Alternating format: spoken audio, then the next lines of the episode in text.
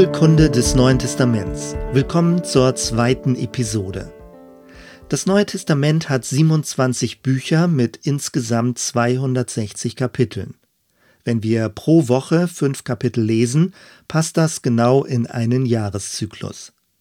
Du findest einen Leseplan auf meiner Website www.jensstangenberg.de. Unser Ziel ist, einen Überblick über das Neue Testament zu bekommen. Zu jedem Bibelbuch wird es einleitende Hinweise über den Autor, den Adressaten und die Entstehungszeit geben. Darüber hinaus einige Beobachtungen zur Eigenart des jeweiligen Buches und eine Zusammenfassung von wichtigen Bibelversen. Meine Absicht ist es, eine leichte Einstiegshilfe zu bieten. Es geht um theologische Hauptlinien und um eine grobe Orientierung. Wenn du noch mehr Hintergrundwissen erhalten möchtest, empfehle ich dir, bibelkundliche Fachliteratur zu Hilfe zu nehmen. Was ist Bibelkunde? Kurz gesagt, Bibelkunde ist alles, was der theologischen Spekulation vorausgeht.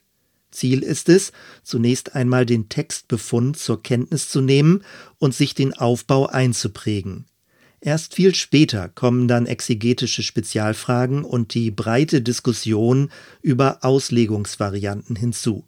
Anders gesagt, in Bibelkunde wird das Material gesichtet. Es geht um die christlichen Urdokumente, ihre Anordnung, ihre Struktur und ihre Themenlinien. Ist Bibelkunde wichtig? Ja, durchaus. Für ein besseres Verständnis der Texte ist es hilfreich zu wissen, wie der Autor seine Botschaft strukturiert hat. Auch Informationen über Entstehungszeit und Ort haben Einfluss auf die spätere Auslegung der Texte. Mein Anliegen ist es, möglichst sachlich den literarischen Befund zu beschreiben. Theologische Theoriebildung versuche ich gesondert kenntlich zu machen. Für einen ersten Überblick orientieren wir uns an sieben einfachen Fragen. Erstens, was ist das Neue Testament? Das Neue Testament ist eine bewusste Zusammenstellung von 27 antiken Schriften, die in sich sehr unterschiedlich sind. Die Auswahl der Schriften wurde erst im vierten Jahrhundert endgültig festgelegt. Dazu gleich mehr. Zweitens, in welcher Sprache wurde das Neue Testament geschrieben? Die Sprache ist Griechisch, und zwar ein bestimmter Dialekt, nämlich das Koine-Griechisch. Dieser Dialekt war die damalige Umgangs- und Verkehrssprache. Von Jesus wissen wir, dass er Aramäisch gesprochen hat. Das heißt, die Aussprüche und Lehren von Jesus liegen uns nur in einer Übersetzung vor. Genau daraus ergeben sich die ersten Schwierigkeiten. Bei jeder Übersetzung kann es zu Missdeutung und Verzerrung kommen. All das muss bei der späteren Auslegung bedacht werden. Für viele Hunderte von Jahren waren in der Kirche aber nicht die griechischen Texte Grundlage, sondern eine weitere Übersetzung, nämlich die ins Lateinische, der sogenannten Vulgata. Das änderte sich mit der Reformation. Dort wurde erneut auf die Urtexte zurückgegriffen und daraus dann deutsche Übersetzungen erstellt. Drittens, was bedeutet der Name Neues Testament? Der Begriff Testament kommt vom lateinischen Testamentum. Er wurde erst im dritten Jahrhundert gebräuchlich. Dahinter steckt das Wort Bund, im Hebräischen Berit oder im Griechischen Diatheke. Treffender formuliert sprechen wir also von den Schriften des neuen Bundes. Das Problem ist, wenn vom Alten und Neuen Testament gesprochen wird, kann dieses leicht als Wertung verstanden werden. Deswegen wird auch die Begrifflichkeit erster und zweiter Bund gebraucht. Was genau das Neue am neuen Bund ist, wird seit Urzeiten diskutiert. An dieser Frage entscheidet sich das Selbstverständnis des christlichen Glaubens. Man muss sich dabei klar machen, die ersten Christen waren Juden, die sich zu Jesus von Nazareth als ihren Messias bekannten. Alle jüdischen Schriften waren nach wie vor Grundlage ihres Glaubens. Das Christliche bestand also weniger in einer neuen Religion mit neuen heiligen Schriften, sondern in einer neuen Perspektive auf die jüdische Offenbarung. Das nun Alte Testament wurde aus der Perspektive des Jesus-Ereignisses gelesen und gedeutet. Die späteren Schreiber der neutestamentlichen Schriften erläuterten den neuen Bund im Rückbezug auf den alten. Sie griffen dabei auf die sogenannte Septuaginta zurück.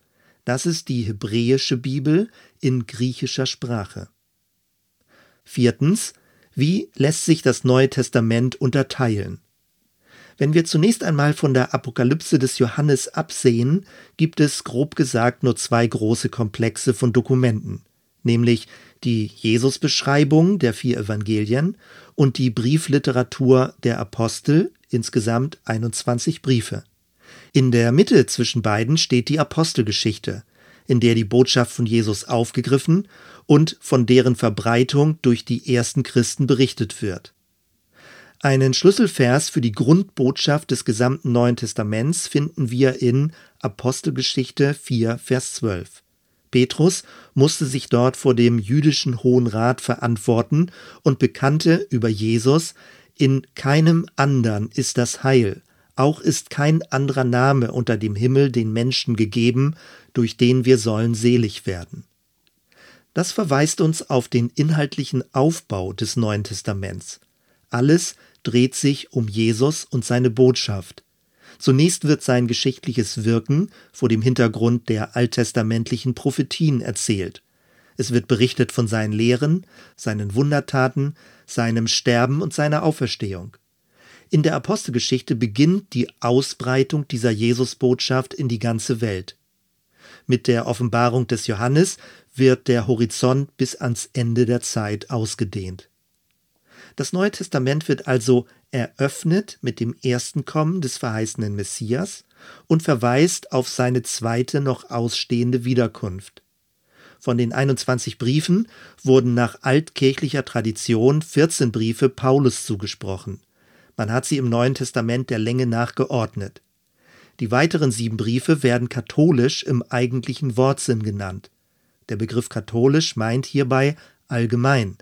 Diese Briefe sind nicht an spezielle Gemeinden oder Personen gerichtet, sondern an die gesamte Christenheit. In moderner Bibelforschung wird unterschiedlich diskutiert, welche Briefe tatsächlich von Paulus stammen oder sich nur auf ihn beziehen. Für die Anordnung ist das aber eher zweitrangig. Fünftens, wann und wo ist das Neue Testament entstanden? Grob geschätzt sprechen wir von der Zeit zwischen 50 und 150 nach Christus, also von weniger als 100 Jahren. In Bezug auf die politische Großwetterlage befinden wir uns im Römischen Reich. Für die damals bekannte Welt ein riesiges Gebiet mit weit verzweigten Handelsrouten und einer ausgefeilten staatlichen Organisation. Der Apostel Paulus war neben seiner jüdischen Abstammung und griechischen Bildung auch römischer Staatsbürger.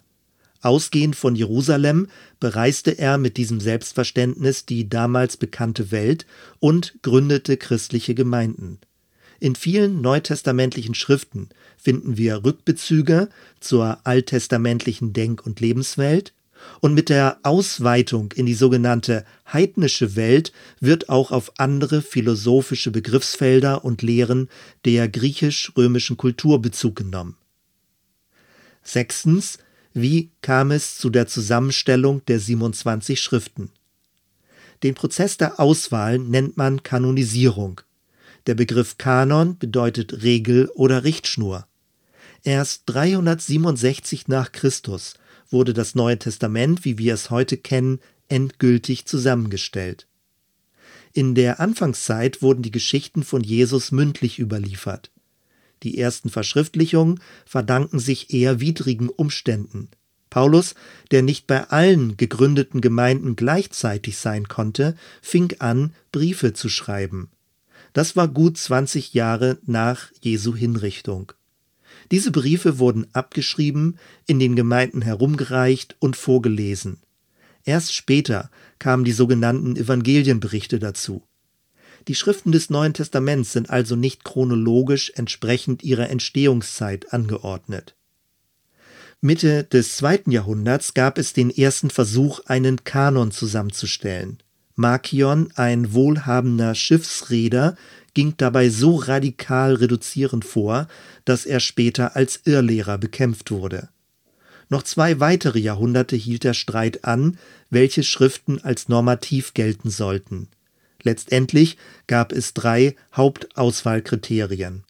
Erstens ihre Apostolizität, das heißt, die Inhalte mussten sich auf einen Urapostel oder sein engstes Umfeld zurückverfolgen lassen.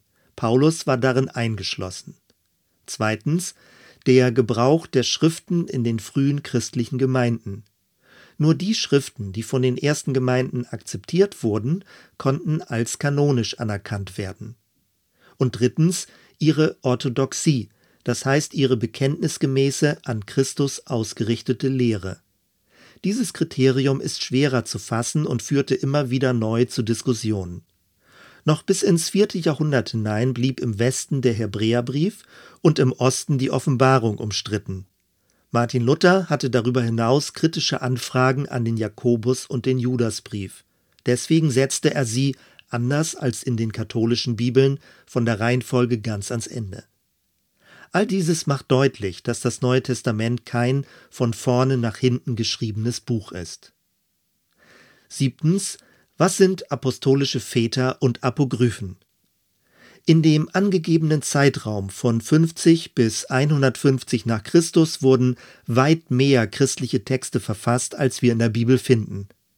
Die eine Art von Texten wird apostolische Väter genannt. Es sind Schriften von Kirchenvätern, die bereits sehr früh anerkannt und im Gebrauch waren, aber nicht auf einen Urapostel zurückgingen. Dazu gehören zum Beispiel die sogenannte Didache, eine frühe Kirchenordnung, die Clemensbriefe, der Barnabasbrief oder der Hirte des Hermas.